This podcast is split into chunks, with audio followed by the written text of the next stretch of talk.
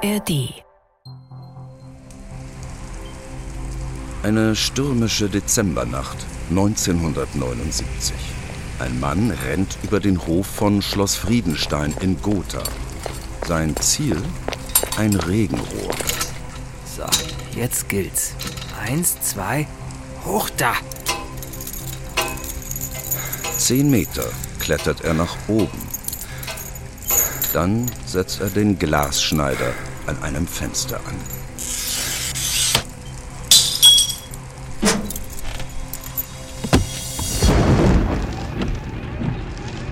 Zur gleichen Zeit fährt ein Polizeistreifenwagen durch Gotha und kommt auch am Schloss Friedenstein vorbei. Schöner Wagen. Der blaue. Was ist denn das? Na, ein P70. Super selten.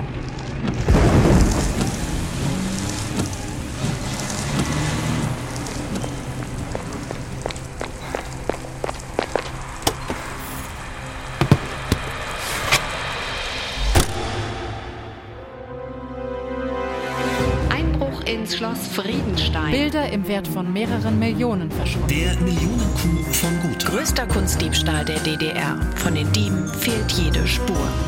Kunstverbrechen. Ein True Crime Podcast von NDR Kultur.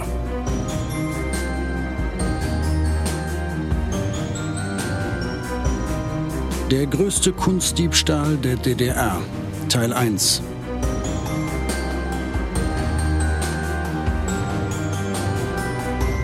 Heute geht es bei uns um ein, ähm, ich sag mal, akrobatisches Verbrechen. Die Turnerei ist also das, was dich bei dem Fall am meisten interessiert? Na nee, nicht am meisten, aber eine Regenrinne bis in den zweiten Stock eines Schlosses hochklettern, das finde ich schon ein Fakt in diesem Fall, den ich nicht mehr vergessen werde. Was ist es bei dir? Na, ich stehe ja auf Superlative. Der größte Kunstdiebstahl in der DDR. Jahrzehntelanges Schweigen im Walde und dann Happy End in Gotha.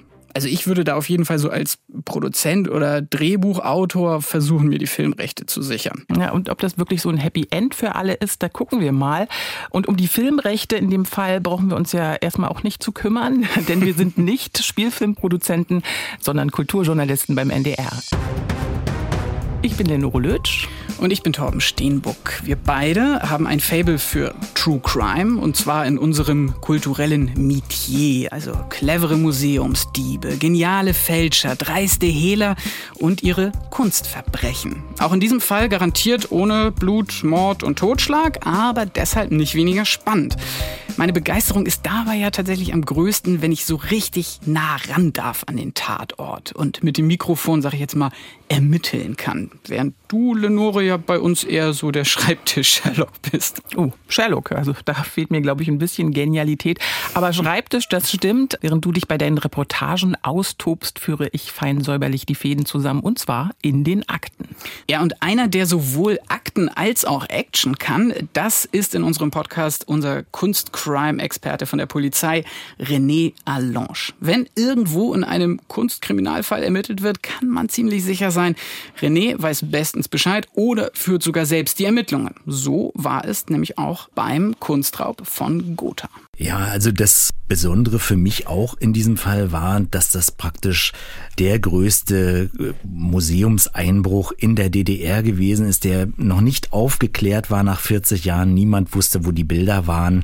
Und solche Ausgangsfaktoren, jeder Kunstfahnder ist da elektrisiert, wenn er dann entsprechende Hinweise bekommt. Okay, das ist ja schon mal echt eine Ansage. Erstmal aber Fakten, Fakten, Fakten, die Lenore zusammengetragen hat. Mhm, Das wird heute eine kleine Reise in ein Land deutlich vor deiner Zeit.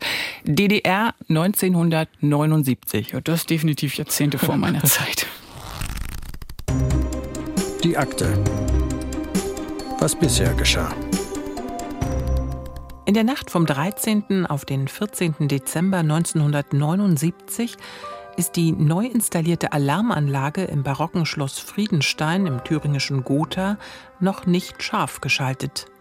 Dafür registriert ein Klimagerät, dass es gegen 2 Uhr einen plötzlichen Temperaturabfall gibt. Denn ein Fenster wurde geöffnet in der Galerie der niederländischen Meister im zweiten Stock. Morgens um sieben bemerkt ein Wachmann den Einbruch und informiert die Volkspolizei. Fünf Bilder fehlen. Allesamt Meisterwerke aus dem 16. und 17. Jahrhundert. Der Wert der fünf verschwundenen Bilder geschätzte viereinhalb Millionen DDR-Mark. Aber andere wertvolle Werke der Gotha-Sammlung, zum Beispiel eines von Lukas Kranach, hat der Täter hängen lassen. War es ein Auftragsdiebstahl? Wollte jemand genau diese fünf Bilder haben? Gemälde von Hans Holbein dem Älteren, Franz Hals, Antonis von Dijk, Jan Bruegel dem Älteren und Ferdinand Boll. 100 Polizisten ermitteln in Gotha, mehr als 1000 Menschen werden befragt. Man fahndet nach dem Halter eines besonderen Autos, das vier Zeugen in der Tatnacht gesehen haben. Ein blauer P70, eine Art Vorläufer des Trabis. 1979 sind in der gesamten DDR nur 6000 P70 zugelassen. Und ein selbstgebautes Steigeisen aus besonderem Stahl, der in der DDR nicht zu bekommen war, wird in der Nähe des Tatorts gefunden. Damit ist der Täter das Regenrohr hochgeklettert. Und nicht nur die Volkspolizei ermittelt, auch die Staatssicherheit schaltet sich ein. Alte Meister heißt der operative Vorgang in den Stasi-Akten, die 500 Seiten umfassen. Mit enormem Aufwand werden Gotha-Einwohner observiert. Außerdem Kunsthändler, Museumsbesucher und, wie es in den Stasi-Akten heißt, negativ dekadente Jugendliche. Doch die Fahndung, eine der größten der DDR-Geschichte, endet mit einem totalen Misserfolg. 1985, sechs Jahre nach der Tat, werden die Akten geschlossen. Von den fünf Bildern fehlt jede Spur. Okay, Lenore, jetzt mal Hand aufs Herz. Diese niederländischen Meister ne, aus dem 16. und 17. Jahrhundert, die da geklaut wurden. Würdest du dir davon irgendeinen bei dir in der Wohnung an die Wand hängen? Weil das sind doch echt mhm. so total düstere Gemälde. Also gerade der alte Mann von Ferdinand Boll mit den ganzen Braun- und Schwarztönen und dann auch noch ein alter trauriger Mann. Also das ist doch echt der totale Downer. Ja, kleiner kunsthistorischer Exkurs für dich. Das ist eine Tronje. Okay, den Begriff habe ich schon mal gehört, aber mhm. vielleicht erklärst du es sicherheitshalber nochmal für alle. Also Tronje heißt niederländisch Kopf, Gesicht. Äh, Tronje nennt man in der Kunst Porträts, in denen es gar nicht so sehr um den Menschen selbst geht, sondern eben um seine Emotionen, in dem Fall Trauer. Also weniger ein Porträt als vielmehr eine Charakterstudie. War ein sehr beliebtes Genre im Holland des 17. Jahrhunderts. Okay, verstehe. Also es ist eher künstlerisch wertvoll als jetzt besonders schön. Ja, und es wäre jetzt zu Hause auch nicht meine erste Wahl, würde ich mal sagen. Das Besondere aber an unserem Kunstverbrechen heute, an dem Fall, ist ja, die hingen tatsächlich über Jahrzehnte in einem Wohnzimmer. Allerdings nicht in Gotha, nicht in der DDR, sondern in Ingelheim am Rhein. So, und wenn ihr euch jetzt fragt, wie die da hinkamen, dann habt ihr einen zentralen Punkt erwischt. Genau das ist eine der großen Fragen in dieser verschlungenen Geschichte. So, und Detective Lötsch und ich werden die natürlich beantworten. Aber so weit sind wir noch nicht. Torps Spannungsaufbau war schon mal genial, aber wir bleiben noch einmal bei den Ermittlungen Ende der 70er, Anfang der 80er Jahre in der DDR. Unbedingt. Denn du kannst uns ja vielleicht ein bisschen was über die Umstände erzählen, damals im Osten, weil du da ja geboren bist. Ja, aber ich war jetzt nicht dabei in Gotha. Ich bin in der DDR aufgewachsen, habe ich bei unserem Fall über die Thorak-Pferde ja schon erzählt.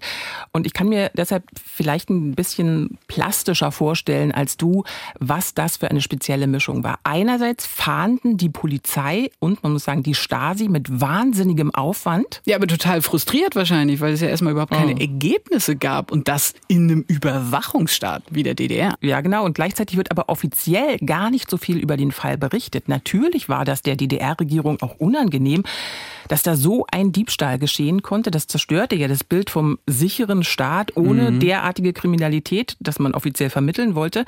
Und in der Stadt, in Gotha selbst, wurde aber natürlich trotzdem geredet, hinter vorgehaltener Hand, weil die Stasi natürlich auch in Gotha inoffizielle Mitarbeiter eingesetzt hat. Da konnte dich ein falscher Satz in einer Kneipe dann auch ganz schnell schon mal zum Verdächtigen machen. Ja, aber geredet wurde ja trotzdem. Und da sind dann ja auch direkt schnell Theorien aufgekommen, wo die Gemälde hingekommen sind und wie sie da hingekommen ja, sind. Ja, zum Beispiel gab es äh, in Gotha einen Tiertransporter, der damals lebende Rinder und Schweine von der DDR in den Westen gebracht hat. Und die wurden eben an der Grenze nicht kontrolliert. Ja, und in den Transportern wäre ja auch durchaus Platz gewesen für die fünf mhm. Bilder. Auf jeden Fall dieses in den Westen, also Westdeutschland, das spielte bei den Erklärungsversuchen, bei diesen Theorien und Legenden Legenden um den Kunstraub in Gotha auf jeden Fall schnell eine ziemlich große Rolle. Ja, ich glaube einfach, weil es so ist, wie du vorhin gesagt hast, im Überwachungsstaat DDR, da kann es einfach nicht sein, dass jemand fünf Bilder klaut und dann fehlt jede Spur unmöglich. Also war die Erklärung, die müssen schnell über die Grenze in den Westen geschafft worden sein oder sogar jemand aus Westdeutschland hat direkt den Auftrag für den Einbruch gegeben. Tatsächlich tut sich fast 40 Jahre gar nichts. Es gibt viele Spekulationen, aber ja, keinen echten Hinweis bis zum Sommer 2018. Da klingelt dann doch ein Telefon und zwar in Gotha im Rathaus. Genau, und damit schlägt natürlich auch jetzt meine Reporterstunde. Ich habe mir nämlich eine Bahnfahrkarte nach Thüringen gebucht, weil ich den Menschen treffen wollte, zu dem da in Gotha dieses ominöse Telefongespräch durchgestellt wurde. Oberbürgermeister Knut Kreuch. Und so aus den Akten würde ich sagen, ungewöhnlicher Typ mit sehr, sehr viel Lokalpatriotismus gesegnet, äh, der sich auch vor Grenzüberschreitungen nicht scheut. Ich bin gespannt, was du für Töne mitgebracht hast, denn das ist ja immer hier der Moment. Ich höre das auch immer zum ersten Mal, wenn wir uns hier zur Podcastaufnahme treffen. Auf Spurensuche. Werte Fahrgäste, wir erreichen in wenigen Minuten Gotha. Ja, Gotha, die kleine Stadt in Thüringen, hat etwa 46.000 Einwohner. Und für die von euch, die so wie ich vorher auch noch nie da waren, kann ich schon mal sagen, es lohnt sich. Ja, ich war schon mal da, ist allerdings ein paar Jahre her. Ähm, und ich fand es ziemlich verschlafen. Also sehr schöne Altstadt, aber ich bin da sehr, sehr wenig Menschen begegnet. Ja, also was du eher als jetzt verschlafen beschreibst, das habe ich eher als idyllisch empfunden. Also wie gesagt, ne, eine schöne Altstadt, sehr gut erhaltene Fachwerkhäuser, super schöne, saubere Luft vom Thüringer Wald. Naja, ich bin auf jeden Fall vom Bahnhof in Gotha dann durch einen relativ großen Park geschlendert. Man hört das hier im Hintergrund. Wie gesagt, alles sehr idyllisch auf jeden Und Fall. Und dann kommt ja noch das Schloss Friedenstein mit seinem frühbarocken Wumms hinzu. Ja, ja, sehr beeindruckend auf jeden Fall das Schloss. Es ist jetzt kein richtig romantisches Prinzessinnen-Schloss, würde ich mal sagen. Es ist eher so ein, so ein wuchtiger Schlosstyp, aber ja, so wurde im 17. Jahrhundert in Gotha eben barock gebaut. Das Gebäude, müsst ihr euch vorstellen, bildet so ein riesiges Rechteck mit zwei großen, viereckigen Türmen an der West- und Ostseite. Die Westseite, die hat mich ganz besonders interessiert. Da bin ich direkt hin und ähm, dann war da ja, leider ein relativ robuster Zaun und ein Betreten Verbotenschild wegen einer Baustelle. Aber weil das Tor nun mal offen stand und da auch gerade niemand zu sehen war, bin ich da trotzdem mal durch. Oh, oh, bitte nicht nachmachen, sagt man an solchen Stellen gern. Was, was wolltest du da? Ne, Westseite, denk mal ah, okay. an ja. die Akten. Ich habe mich da auf jeden Fall auf diese Baustelle draufgeschlichen und so, jetzt pass auf, hör mal ganz genau hin. Ja, ich höre dich gehen. und du gehst immer noch? Torben, das Regenrohr. Ja, klar. Ja, klar. Ich stand an dem Regenrohr, über das die Täter damals hoch in den zweiten Stock gekommen sind. Und ja, das geht schon ganz schön steil nach oben. Also man muss definitiv sportlich sein. Unmöglich erschien mir das aber auch nicht. Insofern freue ich mich auf den nächsten Ton, den du mitgebracht hast. Torben klettert hoch. Los geht's. nee, nee, ich bin dann tatsächlich doch unten geblieben. Das Risiko mit dem Baustellenbetrieb, das war mir schon groß genug. Nee, und also ganz ehrlich, ich bin noch nie an so einer Regenrinne hochgeklettert und ich glaube, das geht auch gar nicht ohne halt so Steigeisen. Also ich hätte es schon versucht. Oh. Ich sitze hier und bin Schulmeisterin im Stangenklettern. Das ist allerdings ein paar Jahre her, also ich war so zehn. ist das herrlich. Das ist äh, Stangenklettern in der Schule. War das ein Wettbewerb bei euch? Das mussten wir hier im Sportunterricht machen. Du nicht? Nee. Verweichlichte Schleswig-Holsteiner Schule. Ja, genau. Na gut, okay. Also ich wollte das jetzt in dem Fall am Schloss nicht probieren, weil ich ja auch einen Termin hatte. Klar. Ähm, ich war ja verabredet am Tatort und zwar mit dem Mann, der bei der Suche nach den Bildern die Schlüsselrolle gespielt hat, nämlich der Oberbürgermeister von Gotha, Knut Kreuch. Müsst ihr euch vorstellen, kerniger Typ, fester Händedruck, eindringliches Lächeln, wirklich so Typ Oberbürgermeister. Was ist denn Typ Oberbürgermeister? Naja, also das war wirklich gefühlt wie in Hobbing. Also ich bin mit dem auch nachher durch die Straßen gegangen und die Leute haben ihn gegrüßt auf der Straße und er hat zurück und hallo Okay, und okay. also Beliebt, ja, okay. Ja, genau. Ich habe ihn auf jeden Fall zuerst mal gefragt, ob er sich denn an den Tag erinnern kann, an dem der Gemälderaub bekannt wurde. Ist immerhin schon 43 Jahre her gewesen. Ich kann mich persönlich daran nicht erinnern, weil dieses Thema für uns, ich war ein Kind, wurde das nur unter der Hand diskutiert. Und die Leute, die von Polizei oder Staatssicherheit befragt worden sind, durften darüber nicht reden, weil sie sonst mit einer Gefängnisstrafe zu rechnen hatten oder schlimmeren. Und aus diesem Grunde blieb das alles unter dem Deckel der Verschwiegenheit. Wir erfuhren nicht, dass dann Museumsdirektor nach dem Westen geschickt worden ist, um dort in Coburg zu spionieren. Wir erfuhren nicht, mit wem gesprochen worden ist. Wir sahen vielleicht, äh, manche Mitarbeiter erzählten, dass in Betrieben Durchsuchungen stattgefunden haben. Aber konkrete Anhaltspunkte, wie wir das heute kennen, das gab es nicht. Es gab zweimal eine Veröffentlichung in der Zeitung, einmal klein, einmal etwas größer. Das war's. Und damit war das Thema erledigt. Okay, also Typ Oberbürgermeister mit klaren Ansagen, würde ich mal sagen. Definitiv.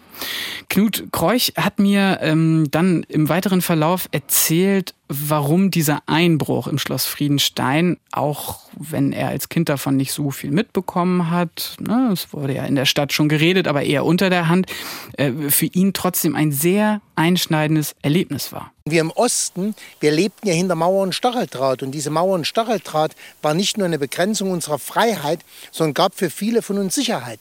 Ich war überzeugt, dass was in Aktenzeichen XY ungelöst jeden zweiten Freitag gezeigt worden ist, das gibt es bei uns in der DDR nicht. Hier gibt es keine Diebe, hier gibt es keine Mörder, hier ist alles Friede, Freude, Eierkuchen.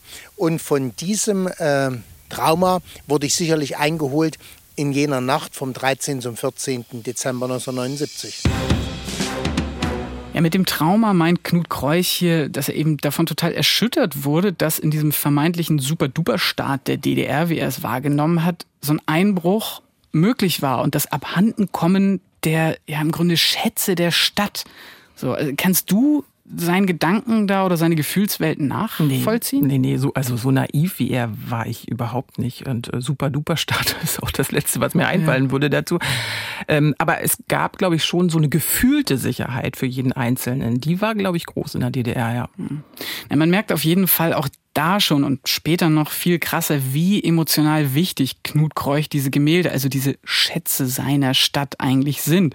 Und deshalb sucht er in seiner Amtszeit selber auch relativ viel nach den Gemälden, allerdings auch relativ lange ohne Erfolg. Ja, bis dann aber 2018 ein ominöser Anruf bei ihm eingeht.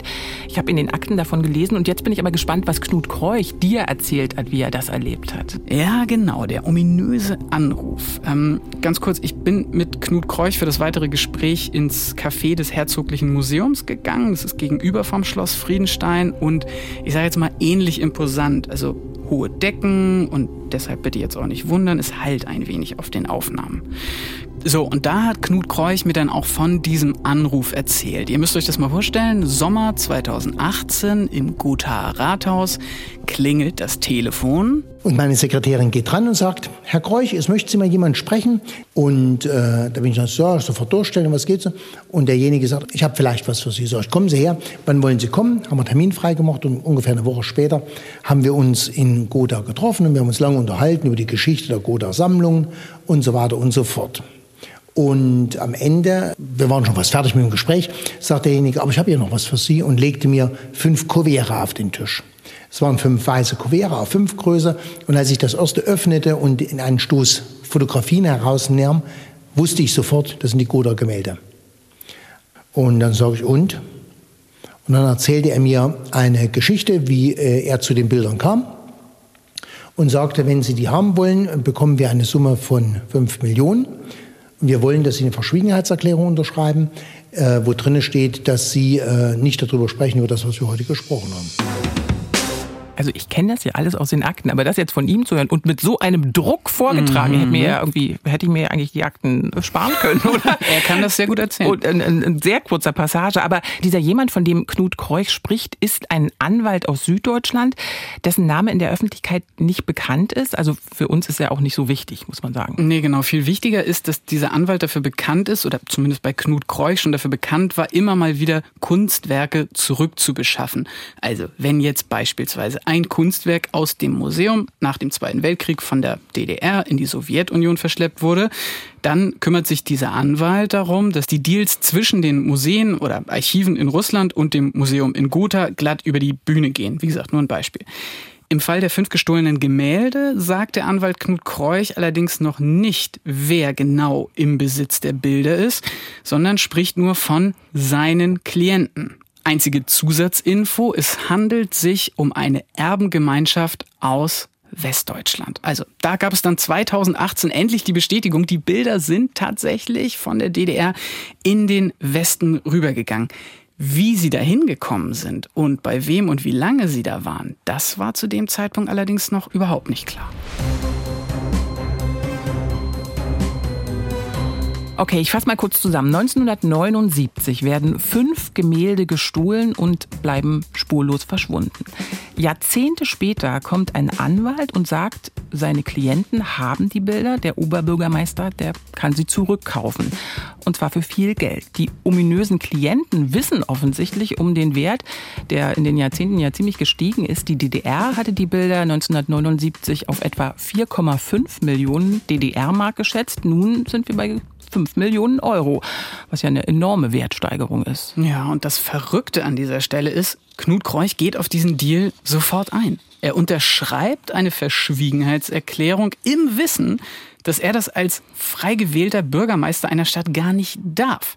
Er informiert nicht die Polizei, sagt niemandem im Rathaus etwas, nicht mal seiner Frau. Und da bin ich raus. Was treibt den an? Was, warum macht er das? Ja, ich stelle mir das auch super heftig vor, aber die Chance auf die Rettung der Bilder, die war ihm, das sagt er selber, in dem Moment viel wichtiger als seine Beamtenpension. Wenn er auf diesen, sagen wir mal, halbseidenen Deal nicht eingegangen wäre, wer weiß, ob die Bilder dann heute in Gotha wären. Definitiv.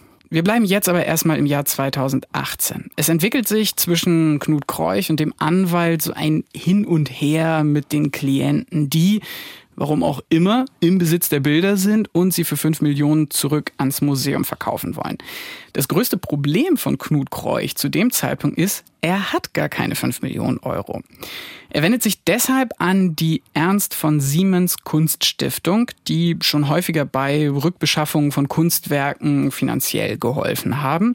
Im September 2018, also zwei Monate nach dem Anruf, hat sich Knut Kreuch dann mit dem Generalsekretär der Stiftung verabreden können. Dann habe ich mich mit Martin Hörnes in Erfurt auf dem Bahnhof getroffen, in einem Separé. Und ich habe selten einen sprachlosen Mann gesehen. Als ich ihm die Bilder über den Tisch reichte und der da reinguckte und sagte doch sofort, das ist der Kunstdiebstahl von Gotha. Das war da schon bewegend. Und er sagte da gleich, du, ich spreche mit meinem Vorstand und so weiter. Wir regeln das ab, was wir machen können. Aber er hat jetzt nicht die Bilder im Separé, muss man sagen, sondern er hat die Fotos über den Tisch gereicht, ne? Ja, genau. Also es ging um die Fotos von diesen Gemälden. Zum ersten Mal gab es wohl Farbfotos davon, die hatte Kreuch von dem Anwalt bekommen. Martin Hörnes, also der Generalsekretär von der Kunststiftung, besorgt dann tatsächlich die 5 Millionen Euro und äh, holt sich, sag ich mal, für die rechtlichen Finessen äh, bei Kunstrückführungen dann noch die äh, Kunstanwältin Friederike von Brühl mit ins später sogenannte Gotha-Team. Zusammen entwickeln diese drei dann einen Plan, wie sie die Bilder zurückbekommen könnten. Dazu arbeiten sie mit dem Radgen Forschung Forschungslabor in Berlin zusammen. Das ist, muss man auch nochmal sagen, tatsächlich eine Top-Adresse. Das gilt als das älteste Museumslabor der Welt. Und dort sollen die Bilder im September 2019, also ein Jahr nach den ersten Verhandlungen, direkt auf ihre Echtheit überprüft werden. Denn das müssen wir sagen, das war die Voraussetzung, damit die Kunststiftung einsteigt in diesen Deal. Es muss die Echtheit wissenschaftlich untersucht sein. Da reichen dann eben ein paar Farbfotos doch nicht. Ja, aber ich finde es trotzdem heftig, was überhaupt für eine Action betrieben wurde, nur auf Basis dieser Fotos. Ja, also für mich heißt es nur, Knut Kreuch und sein Team waren sich schon relativ sicher und sie wollten die Big Five unbedingt zurück. True. Also der Plan, die Bilder werden eingeliefert in das Labor. Erst wenn die Echtheit der Gemälde geprüft ist, gibt es auch das Geld für die Besitzer. Im September 2019 kommt es dann auch zu der Übergabe im Labor. Die läuft allerdings nicht ganz so glatt, wie Knut Kreuch und sein Team sich das vorgestellt haben. Er und seine Leute haben sich mit diesem Anwalt, wie gesagt, im September 2019 im Radgen Forschungslabor in Berlin verabredet. Und dieser Anwalt, der legt erstmal eine Vereinbarung zur Zahlung des Geldes vor. Und mit dieser Vereinbarung tätigte der Rechtsanwalt einen Anruf Sie können jetzt kommen. Wir wussten nicht, wer der Übergeber war. Wir wussten nicht, ob dort eine Schlägertruppe kommt, ob dort eine mafiose Truppe kommt, ob dort jemand niedergeschossen wird, ob ich frühs meine Frau um sechs das letzte Mal vielleicht gesehen habe, weil Geiselnahmen gemacht werden oder irgendetwas. All das wussten wir ja nicht. Wenn man das heute rückwirkend überdenkt, ist das schon ein bisschen leichtsinnig gewesen. Okay, also jetzt merkt man die Anspannung echt extrem. Es ne? klingt von Schlägertruppe spricht. Wow. Es klingt nach James Bond Action-Szenen. Okay, wie ist es dann weitergegangen? Auch so emotional? Nicht ganz so dramatisch. Und dann haben wir oben am Fenster gestanden und haben in einen, vom dritten Etage in einen Hof geguckt und da fuhr ein Transporter rein und aus dem Transporter wurden dann fünf Pakete in Noppenfolie eingepackt aus rausgetragen in einen alten, klapprigen Fahrstuhl hinein. Dann fuhren die Bilder zu uns nach oben. Und der Mann kam, sagte, guten Tag, weiter nichts, übergab die Bilder, legte die hin und wir setzten uns dann an einen Tisch zusammen. Wir haben die Bilder dann ausgepackt. Ich war dann auch der Erste, Gotha, der die Bilder so sehen durfte. Das war kriegst du weiche Knie. Also ich mal euch noch mal kurz das Bild. Da sitzen in einem Raum im Radgen Forschungslabor in Berlin auf der einen Seite der Anwalt und dieser unbekannte Überbringer der Bilder und auf der anderen Seite das Team Gotha mit Knut Kreuch, Martin Hörnes von der Ernst von Siemens Kunststiftung ein Mitarbeiter des Radgen Forschungslabors und noch ein weiterer Mann, der dann anfängt, sich relativ komisch zu verhalten. Ja, das habe ich in den Akten auch gelesen. Der hat nämlich begonnen, diesem Überbringer der Gemälde ziemlich viele Fragen zu stellen, allen voran, woher er denn die Bilder habe. Mhm. Ihr könnt es euch sicherlich schon denken. Der weitere unbekannte Mann, der da mit am Tisch saß, war kein Mitarbeiter des Radgen Forschungslabors. In Wirklichkeit war es ein verdeckter Ermittler aus dem Team von René Allange. Der Kunstkommissar.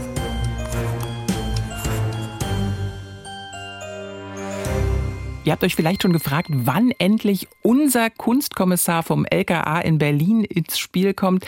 René Allange hat sich diesmal quasi in den Podcast geschlichen, in einer verdeckten Ermittlung. Darüber wollen wir natürlich mehr wissen, direkt von ihm selbst. René Allange leitet beim Landeskriminalamt Berlin die Abteilung, die auf Kunstverbrechen spezialisiert ist. Und wir dürfen ihn zu jedem Kunstverbrechen sozusagen ins Kreuzverhör nehmen. Ist doch richtig, René, oder? Ja. Im Fall von Gotha, da haben wir jetzt gerade gehört, dass ihr verdeckt vor Ort ermittelt habt, dass ihr vor Ort wart bei der Übergabe. Das klingt immer erstmal spannend. Ähm, wie habt ihr denn euren Mann da überhaupt erstmal reingeschleust ins Radgen-Forschungslabor? Das ist immer das große Problem, wie kriegt man praktisch einen Polizeibeamten in einen Kreis von Menschen, die sich schon viel länger mit diesem Fall befasst haben und wo erstmal auch eine gewisse Vertrauensposition aufgebaut werden muss. Wir haben diesem Ermittler, das sind speziell ausgebildete Beamte für solche Fälle, eine Legende verpasst. Und zwar sollte er derjenige sein, der am Ende entscheidet über die Freigabe des geforderten Millionenbetrages und äh, diese Legende äh, wurde von allen Seiten gut angenommen, insbesondere auch von den Anbietern der gestohlenen Kunstwerke. Aber wir müssen noch mal zurückgehen. Ab wann wart ihr denn eigentlich involviert? Denn wir haben von Knut Kreuch gehört, der wollte ja nicht, dass die Polizei dabei ist. Er hat sich nicht an euch gewandt. Nein, die Stiftung Schloss Friedenstein und beziehungsweise der Oberbürgermeister von Gotha haben sich nicht direkt an uns gewandt. Letztlich kam die Information zu der Anlieferung der Bilder ähm, über die staatlichen Museen zu Berlin zum Berliner Landeskriminalamt. Immerhin handelte es sich ja um gesuchte Kunstwerke, die noch auf der Interpol-Liste standen und das war dann den Wissenschaftlern und auch der Stiftung äh, und den Museen einfach zu heiß, dort nicht die Polizei zu informieren, zumal wir auch einen sehr vernünftigen Arbeitskontakt haben und da war es absolut richtig und wichtig, dass diese Information zu uns kam. Das Radgen Forschungslabor gehört zu den staatlichen Museen Berlin. Genau. Nun kommt da einer, holt fünf Bilder aus dem Transporter, übergibt sie. Ihr wisst, die könnten aus einem Museumsraub stammen, aber ihr verhaftet den nicht. Warum denn nicht? Dafür, dass wir an dem Tag nicht gleich äh, zugeschlagen und festgenommen haben, gab es mehrere Gründe. Zum einen hatten wir ja noch nicht die absolute Sicherheit, dass es sich wirklich um die gesuchten Kunstwerke aus dem Museumseinbruch Schloss Gotha handelt. Und zum anderen wussten wir auch nicht, ob der Mann, der die Bilder angeliefert hat, ob der alleine handelt, ob es noch Hinterleute gab, ob die aktuellen Besitzer vielleicht etwas mit dem Museumseinbruch aus dem Jahre 1979 zu tun hatten. Wir wollten ja auch den Fall in Gänze aufklären und jetzt nicht nur Bilder sicherstellen und dann nichts weiter wissen, sondern wir haben einfach die Möglichkeit gehabt, noch mehr zu erfahren und haben uns deshalb dazu entschlossen, nicht gleich zuzugreifen. Ich muss jetzt trotzdem nochmal nachfragen, wie bereitet man denn so eine Situation vor als Ermittler? Dieser Einsatz, der damals gemacht wurde, ähm, erfolgte unter Beteiligung von Berliner Spezialeinheiten. Das waren konkret Observationskräfte, die sich also rund um das Radgen Forschungslabor aufgestellt haben und die geschaut haben, wer kommt dort an, wer liefert was ab, äh, was kann man sehen, kann man vielleicht Fotos machen. Das haben die äh, Kollegen also sehr gut dort vor Ort umgesetzt und diese entsprechenden Informationen dann auch weitergegeben. Aber was hattet ihr denn am Ende des Abends für entsprechende Informationen? Na, der ganz entscheidende Punkt war, dass es praktisch also zu einem konkreten Gespräch kam, wo also auch unser Polizeibeamter mit teilgenommen hat und wo er erstmal selber hören konnte, wer bietet dort was an, welcher Geldbetrag wird gefordert, mit welcher Begründung wird dieser Geldbetrag gefordert. Dann wurden natürlich die Kunstwerke in Plastikfolie eingewickelt angeliefert. Es gab diesen Moment des Auspackens der Kunstwerke und die ja, Feststellung, dass es sich wahrscheinlich wirklich um die gestohlenen Kunstwerke handelt. Und man hatte natürlich eine Person, die diese Bilder angeliefert hat, und zwar mit seinem eigenen Fahrzeug. Das heißt, die Observationskräfte konnten uns vor Ort bestätigen, dass der Fahrzeughalter identisch ist mit demjenigen, der auch die Bilder anlieferte. Die Gemälde sind also gesichert und im Radgen Forschungslabor zur Untersuchung, bei der dann nach drei Monaten auch rauskommt, ja, es sind die echten Gemälde. Und sie gehen zurück ans Schloss Friedenstein in Gotha. Und die Erbengemeinschaft und der Anwalt wurden ausgetrickst. Die fünf Bilder, von denen fast 40 Jahre jede Spur fehlte, waren zurück bei ihren ursprünglichen Besitzern. Und zwar ohne, dass ein einziger Euro gezahlt werden musste. Man könnte also sagen, Happy End in Gotha. Aber einige der großen W-Fragen sind ja bisher immer noch nicht beantwortet. Wer hat die Gemälde 1979 geklaut? Wer hat sie jahrelang im Wohnzimmer hängen gehabt? Und wie sind sie überhaupt rausgekommen aus der DDR? Denn Mitte der 80er Jahre haben die Bilder, die ja bekanntlich sehr gut bewachte deutsch-deutsche Grenze passiert. Und wem gehört der weiße Transporter, der die schön in Noppenfolie gewickelten niederländischen Meisterwerke ins Labor nach Berlin gebracht hat? Ein Polizist hat da in Berlin damals das Autokennzeichen notiert und die Spur führt in den Norden nach Ostfriesland. Und diese Spur verfolgen wir in der nächsten Folge von Kunstverbrechen. Denn auch beim größten Kunstdiebstahl der DDR haben wir eine Doppelfolge für euch. Der Podcast Kunstverbrechen, jeden Mittwoch True Crime der kulturellen Art. In der ARD Audiothek, der kostenlosen Audio-App der ARD. Am besten abonniert ihr uns dort, dann verpasst ihr keine Folge. Und empfehlt uns sehr gerne weiter, damit die Gemeinschaft der True Crime Kunstfans hier bei uns immer größer wird. Wir freuen uns auf eure Anregungen, eure Fragen, euer Feedback. All das könnt ihr mailen an kunstverbrechen.ndr.de. Lenore, du wolltest doch bestimmt schon immer mal auch einen Bestseller schreiben, oder? Ja, ja fände ich ganz gut, so neben unserem Podcast hier, aber soll ja auch sehr anstrengend sein. Ja, habe ich auch schon gehört, aber ich habe da einen Tipp für unsere Hörerinnen und Hörer und auch für dich. Äh, da gibt es ein paar Tipps, wie das ein bisschen einfacher geht vielleicht. Ah, ich habe einen Verdacht. Sag mal. Die Kollegin von Flexikon? Genau. Für euch, liebe Kunstverbrechen-Fans, falls ihr noch Podcast-Stoff zum Hören braucht, wir haben da einen herrlichen Tipp für euch. Das Enjoy Flexikon, ein Laber-Podcast mit Bildungsauftrag. Die Kolleginnen Steffi Banowski und Anne Radatz suchen da Antworten auf peinliche, absurde, wichtige Fragen des Lebens und Alltags. Es ist quasi Self-Help, den man aus Schule und Uni nicht bekommen hat. Ja, zum Beispiel geht es um, wie diskutiert man mit Querdenkenden? Wie gehe ich entspannt mit dem Älterwerden um? Oder wie steigere ich mein Allgemeinwissen, äh, ohne alles wieder zu vergessen? Oder eben, wie schreibe ich einen Bestseller? Mit Gast Sebastian Fitzek. Das Flexikon ist Coaching, aber in unterhaltsam. Hört gern rein, ebenfalls in der ARD Audiothek. Viel Spaß beim Flexikon und bis zum nächsten Mal bei Kunstverbrechen. Tschüss. Kunstverbrechen. Ein True Crime Podcast von NDR Kultur.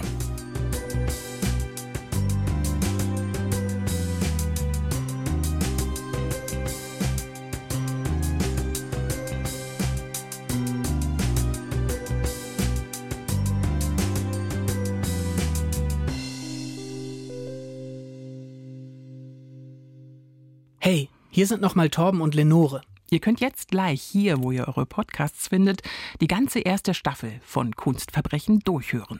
Wenn ihr damit durch seid, dann kommt so schnell es geht rüber in die ARD Audiothek, die kostenlose Audio-App der ARD. Dort findet ihr nämlich immer zuerst die kompletten neuen Fälle unserer zweiten Staffel von Kunstverbrechen. Und los geht es mit dem sagenumwobenen Diebstahl der Mona Lisa aus dem Louvre. Außerdem gibt es dort eine Bonusfolge mit unserem Kunstkommissar René Allange zu hören, in der er noch ausführlicher über seine Arbeit beim LKA Berlin in der Abteilung Kunstdelikte erzählt. Wir freuen uns, wenn ihr den Podcast abonniert und wünschen jetzt erstmal viel Spaß beim Weiterhören. Wir hören uns in der ARD Audiothek bei Kunstverbrechen, eurem True Crime Podcast von NDR Kultur.